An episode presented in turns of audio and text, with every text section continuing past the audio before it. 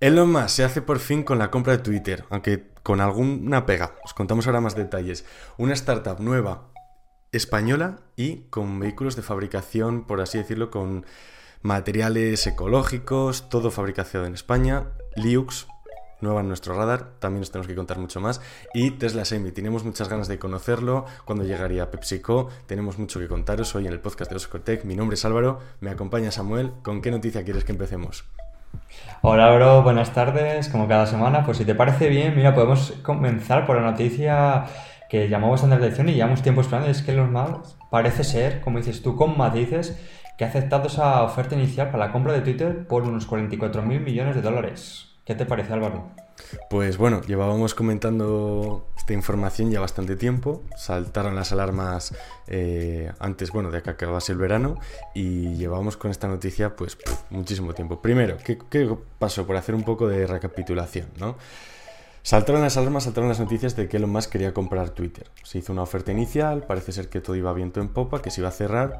De hecho, vamos, nadie dudaba de que, de que se fuera a cancelar, pero se descubrió, o Elon Musk mm, no, se sabe muy bien si es que se quiso retirar de la oferta, no quiso comprar Twitter finalmente, lo usó como excusa el tema de los bots de Twitter. Dijo que la cantidad de bots que hay en Twitter es excesiva y le pedía a Twitter que bueno, que sacara una cifra oficial de bots y que si bueno, eh, realmente era lo que Twitter decía, pues que seguía adelante con la oferta. Twitter por su parte, negó por completo la acusación o la afirmación de Musk, pero tampoco llegó a publicar la, cantidad de bots que tenía Twitter. Entonces era como, mm, oye, que no, no tenemos tantos bots, pero tampoco os voy a decir cuántos. Entonces, olía, olía un poco raro, ¿no? Entonces se, enfrió el acuerdo y Twitter, pues, llevó a... Bueno, no sé si llegó ya a, un juicio, pero sí que un poco amenazó a más con el juicio para decir, oye, eh, la oferta estaba ya cerrada, estaba todo esto firmado, esto va para adelante. Pues parece ser que ahora finalmente eh, a 54,20 euros la acción más acabará comprando Twitter. No sé si ya será definitivo, si pasa algo por el camino, no sé tú Samuel si crees ya que es la, la definitiva, pero vamos, que cuando el río suena agua lleva. Sí, todo parece que sí. En un principio, el pasado día 4 de octubre, saltó la noticia y según el propio medio Bloomberg, famoso medio, llegó hasta... Este, parece ser que Elon Musk dijo, acepto esta oferta inicial de 54,20 euros por acción, lo que llegaba a un precio aproximado de 44 mil millones de dólares. Que cuando apareció la noticia por primera vez, recuerda Álvaro, todo el mundo nos llevamos la mano a la cabeza diciendo, uff, qué cantidad de dinero está ofreciendo por, por esta red social que realmente no sabemos no teníamos esos datos, ¿no? De cuánta gente lo utilizaba, cuál era su, bueno, si llegaba tanto a la gente realmente. Y parece que se estancó todo un poco la cosa. Y es que nada más que apareció esta noticia, como es habitual, incluso llegó a subir un 12% en bolsa las acciones de Twitter.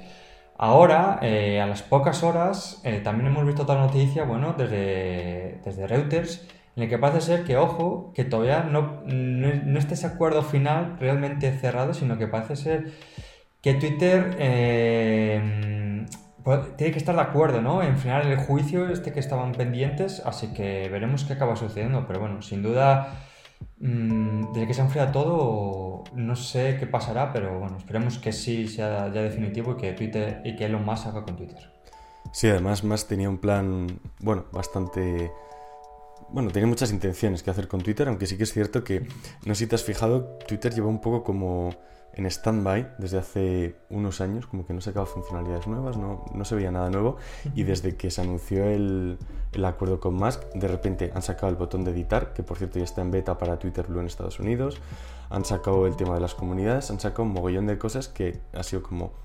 Eh, eh, ¿Esto para qué es? Para ya imagino que todo esto ya estaba desarrollado internamente y que no era para que Musk posteriormente se colgara la medalla, ¿no? Una vez llegara a decir, oye, sacadme esto y, y como llevarse el, mérito, ¿no? La imagen. Aún así, él decía que quería hacer una, una aplicación, no recuerdo cuál era su nombre, y que Twitter al inicio y era como una aplicación para todo, que sirviera para todo. No da más detalles, no sabemos qué es, pero por una parte me, ilusiona y por otra parte también me da miedo. Pero bueno, veremos qué acaba sucediendo con, este hombre y con, su compra.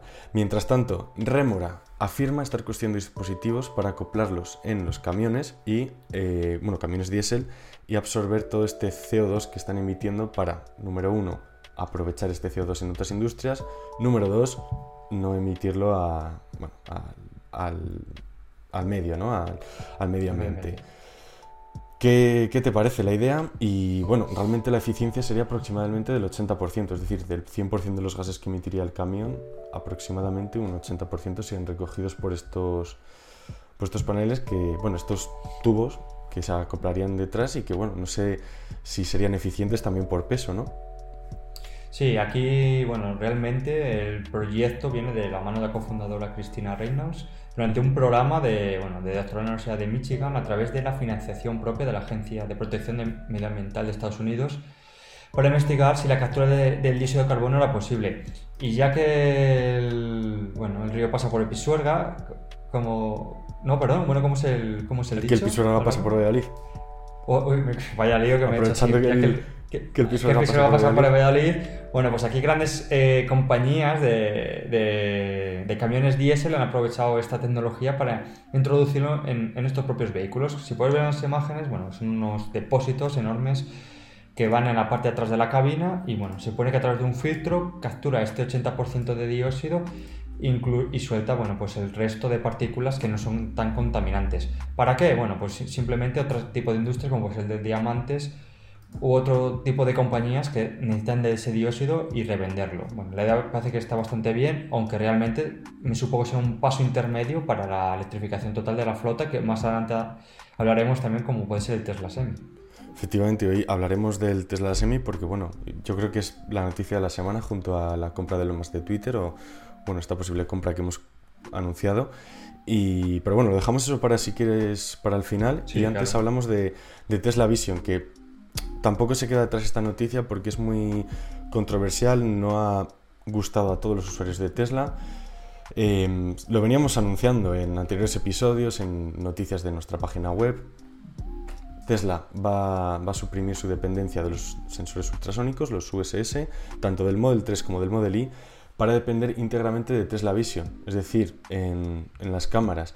Los usuarios, ¿qué están diciendo? Bueno, pues principalmente quejas. ¿Por qué? Porque están aumentando el número de frenadas fantasmas, no es un sistema que en opinión de los usuarios sea tan bueno, aunque lo más lo defiende a, capa y espada. De, si desde dentro lo están defendiendo, imagino que será porque, número uno, será más barato, número dos, será más, más fácil de trabajar con ello, y número tres, piensan que el futuro irá por ahí. Eso sí, hemos visto y hemos comentado en muchas ocasiones no recuerdo el nombre de las compañías, pero bueno, trabajadores, ingenieros, incluso CEO de otras compañías de competidoras de Tesla, decir que esto es, que es una locura, que ellos no se imaginan un, futuro con sus vehículos dependiendo íntegramente de cámaras y sin usar los sensores LIDAR y otro tipo de sensores que se utilizan. Entonces, mm, no sé, ¿cuál es tu, tu opinión aquí, Samuel? Bueno, esto habrá que esperar realmente. Eh, es verdad que las opiniones de los propios consumidores de, estos vehículos Tesla, si entres en Twitter, bueno, viene a ser bastante de duda, ¿no? Eh, realmente no acaba de funcionar por, digamos, un 100% correctamente Tesla Vision, pero sí es verdad que la compañía y Elon Musk está totalmente eh, ocecada y será por algo, ¿no? Tendrán algo, algunas en la manga para apostar realmente en este sistema de Tesla Vision y, y, dejar de depender de otros sensores, que como bien has dicho, mucha gente dedica, dentro del mundo ¿no? que se dedica a ello eh, critica esta medida, ya que bueno, pues parece ser que no llega a ser al, que a día de hoy es más que necesario para ciertas situaciones, por ejemplo, de aparcar, de cambio de carril, etc. Pero bueno, el propio MAS apuesta todo a ello, incluso los nuevos vehículos fabricados en 2023 van a disponer simplemente de Tesla Vision y por el momento lo que sí que la propia compañía Tesla ha informado que bueno, durante esta transición que se vaya haciendo y por tiempo limitado, en el caso del vehículo Vision que no tenga estos sensores ultrasónicos, eh, bueno, pues que tendrán ciertas limitaciones en el Park Assistant, el Autopark, Invocar y el Smart Summon. Veremos con el paso del tiempo qué es lo que acaba sucediendo. Sí, que aquí eh, te pones en la piel de un consumidor, de alguien que quiera comprar un coche en los próximos meses y decir, oye, ¿para qué me voy a comprar yo el próximo modelo si número uno no va a tener los sensores ultrasónicos y vale, voy a depender de las cámaras, pero voy a tener estas funciones que están limitadas. O me lo compro ya o de segunda mano con los ultrasónicos, o me espero a que esto funcione en condiciones, ¿no? Imagino. Sí, bueno, veremos, veremos qué sucede, claro. Y toda la gente, este, y todos los, toda la gente que tenga estos vehículos con estos sensores se van a ir desactivando y bueno, realmente los nuevos vehículos van a dejar, va a tener menos hardware lo que por un lado va a ser positivo para, para la compañía en ahorro de costes y seguramente a lo mejor también veremos y esperemos que para el consumidor también en el tema de arreglos, ¿no? En tema de, bueno, Sí, pues, reparabilidad vez y demás. Eso es. Sí, sí, sí. Esperemos que sea en, que vaya en esa dirección. Es un movimiento arriesgado, pero vamos, que si lo están, vamos, llevaban tiempo comentándolo y si lo están poniendo en práctica, bueno, ya definitivamente para el 23 es, es importante y definitivo. Nos movemos a España y hablamos de Liux. Eh, me hace mucha ilusión comentar esta noticia porque es una compañía que ha, una startup, ¿no? Que acaba de aparecer en España, ya lleva, bueno, ya lleva un tiempo en el radar desde el 2020, aunque es ahora cuando se ha dado un poquito más a conocer y queremos comentar un poco los planes que tiene esta empresa porque, bueno, al final va a tener fabricación nacional y es una empresa de, de vehículos eléctricos de aquí, española, entonces nos hace mucha ilusión comentarlos con vosotros. Está dirigida por Antonio Espinosa de los Monteros y David Sancho y fue fundada en el, en el 2020. La verdad que está muy bien porque luego además van a utilizar materiales sostenibles en los interiores, eh, van a prescindir del aluminio, del cuero, lo cual está muy bien. Yo creo que aquí también es un aspecto diferenciador igual del resto de compañías y ellos mismos dicen que bueno que quieren construir el primer coche eh, basado en plantas, en fibras alternativas y demás. ¿Qué te parece? ¿Qué te parece la idea? Sin duda es una magnífica noticia el que bueno que no solo veamos vehículos eléctricos ¿no? en compañías fuera de europeas, americanas, asiáticas, sino que también en, en nuestro propio país, en España, porque será que las cosas va, funcionan bien. Sin, sin duda la, la idea es muy buena, es un, pro- un proyecto yo creo que bastante ambicioso y como has comentado, bastante concienciado con la sostenibilidad. Como has comentado, ellos, palabras textuales, queremos construir el primer coche de producción cuya carrocería esté basada en plantas porque las fibras y las resinas serán todas de biocomposites y bioplásticos. Así podemos controlar la cadena de valor de estos componentes que son muchos en España. Si es verdad que eh, inclu- se hace un matiz ¿no? O da a entender que todo quiere ser producto nacional, sostenible, pero si en este caso las baterías eh, eh, vendrán del país asiático de China y tendremos dos modelos de 40 45-90 kilovatios hora. En cuanto a producción, bueno, pues espera que ya este próximo año, 2023, que queda muy poquito, eh, la compañía produzca 3.000 vehículos eléctricos al año y en 2024 pasen de forma exponencial a 50.000. Aquí también habla un poco el artículo de que, bueno, que ellos realmente con 30.000 vehículos sería ya un...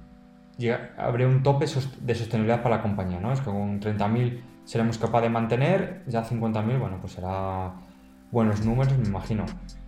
Espero que todo esto se cumpla, ¿no? Y, y que veamos estos vehículos lo antes posible. La verdad, desearles mucha suerte, sobre todo porque, bueno, al final es una compañía española y también, pues, eh, bueno, eh, querer ver ya los, los vehículos en cuanto, bueno, tengamos conceptos y demás, que imagino que saldrán muy pronto, los compartiremos con vosotros. Eh, fíjate, el otro día salió una noticia aquí en Valladolid que van a poner una, una fábrica de baterías para coches eléctricos, Innovat.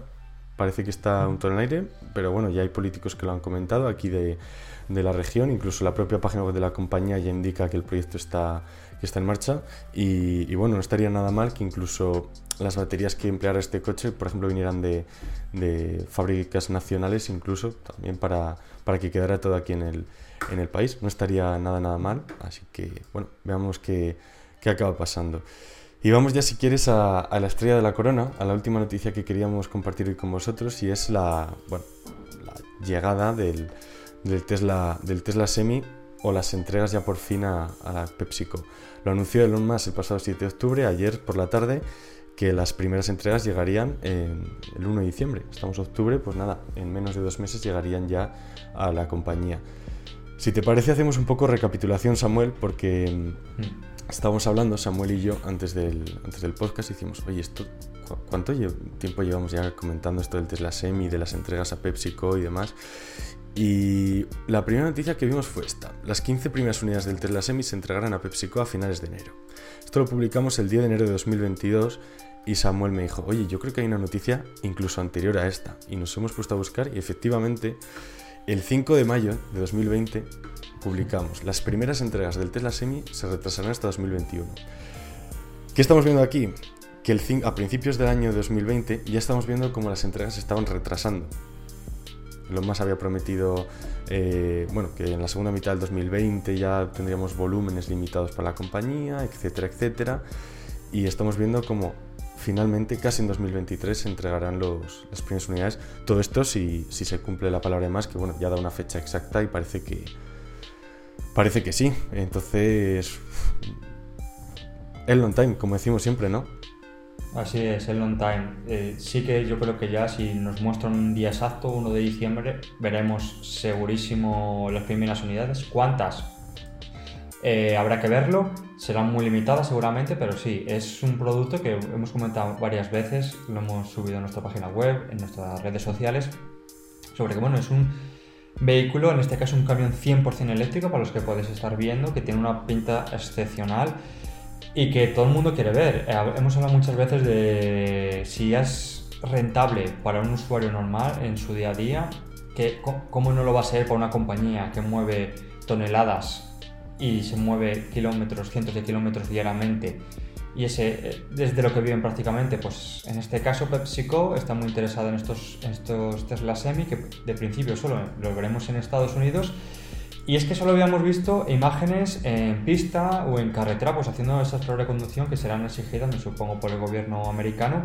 Y poco más sabemos, porque luego las especificaciones, si entréis en la página web, bueno, pues tenemos un rango en millas de unos 300 a 500 millas aproximadamente, consumo de energía de menos de 2 kWh por milla y bueno, carga rápida 70% en 30 minutos, 0 eh, a 100 en 20 segundos. Bueno, tenemos otra serie de, de características más más eh, específicas en cuanto viene a ser un cambio, ¿no? Como acelerar en una pendiente del 5% y sobre todo ahorro de combustible que habla de hasta 200.000 dólares en tres años. Obviamente, si estamos hablando de un precio aproximado de 150.000 dólares por camión, es que en tres años te has, pagado, has pagado este vehículo. Que seguro que será una rentabilidad muy, muy alta para la gente que, bueno, si hay algún camión que nos esté escuchando, nos puede poner su opinión a ver realmente cuánto tarda en amortizar lo que viene a ser un, un camión diésel. Pero sin duda, eh, deseando verlo y recordar también algo, no sé si te acuerdas, de los supercargadores, esos megachargers en, la, propia planta de Pepsi. Sí, que también comentamos varias noticias sobre ellos de que, bueno, ya se estaban instalando y esos llevan ahí ya cogiendo polvo unos, unos cuantos meses. O sea, los de Pepsi estarán, bueno, encantados con esos megacargadores que no pueden usar para nada. Pero bueno, sí que es cierto Lo, lo, que comentas. Al final son necesarios estos megacargadores porque el paquete de baterías que incluyen es muy grande. Eh, son 500 millas de autonomía, creo que has comentado que no sé si son unos 800 kilómetros al, al cambio, lo cual es, está muy bien, pero claro, teniendo en cuenta toda la carga que lleva detrás.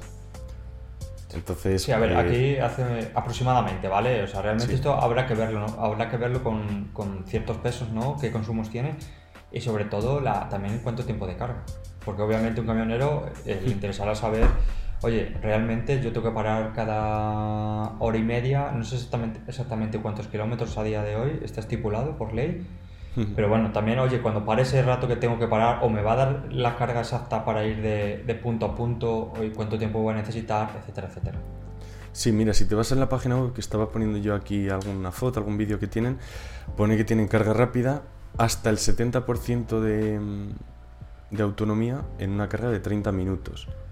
Lo cual, bueno. Eh, me supongo que sea con sus, con sus propios supercargadores, claro. sí, con, con, los megacargadores, imagino. Habría que ver si luego será compatible con supercargadores Tesla. Aquí yo imagino que lo que eh, tendrán que hacer las compañías es eh, comprar el megacargador para sus instalaciones, para sus para donde tengan la sede, etcétera, o, bueno, los puntos que, hay con camiones, donde centros logísticos, ¿no? Donde van a cargar, recargar, etcétera, que las compañías compren estos megacargadores y que que carguen allí los camiones. Imagino que es algo así, pero sería muy interesante luego ver si sería compatible con los supercargadores V3, V4 que saldrán dentro de mm, poquito. yo creo que no. Eh, Imagino que no por, por el tamaño. Eh, es más, vimos, eh, creo que se han filtrado una imagen de estos supercargadores, es que eran un tamaño bastante más considerable, si no me equivoco. Hmm. Y la manguera de carga, creo que el puerto, bueno, habrá que ver qué puerto de conexión lleva, pero bueno, en ese aspecto, muchos puntos, lo que, bueno, es algo que veremos en breve ya, eh, por suerte, y seguramente que haya mucha atención y que muchas compañías van a, poner sus ojos ahí. Estoy seguro. Vamos a seguir muy de cerca este, este proyecto, pero, pero bueno. Eh, bastante interesante y veremos el 1 de diciembre, nos pondremos un recordatorio y veremos a ver si se ha cumplido la predicción de... Bueno, la última predicción de más, o esperemos que sea la última, porque bueno, ya, ya habéis visto, os hemos enseñado desde cuándo llevábamos hablando nosotros de las entregas de, del Tesla Semi. Con esto, Samuel, si quieres, acabamos el, podcast de hoy, un podcast donde, bueno, hemos comentado la compra de Elon Musk por parte, uy, de Elon Musk, de Twitter por parte de Elon Musk y todo este tema de, Tesla, del Tesla Semi, donde nos hemos enfocado un poquito más, pero no olvidaros también de, de esta compañía española a la que, bueno, ya le tenemos puesto el ojo encima y que nos hace, sinceramente, mucha ilusión. Exacto. Nos, yo por mí, Álvaro, nos vemos la semana que viene. Recordad, nos podéis seguir en Twitter, en Instagram, podéis suscribiros de forma gratuita eh, a través del propio perfil de Twitter, donde os enviaremos las, semana, las noticias sema, semanales más importantes. Y no olvidéis valorar en vuestra plataforma podcast lo que os ha parecido y, y poco más que comentaros. Un abrazo para todos y nos vemos el próximo martes a las 7 de la tarde, ¿no? Así es. Un abrazo Un a todos. saludo. Chao. Chao.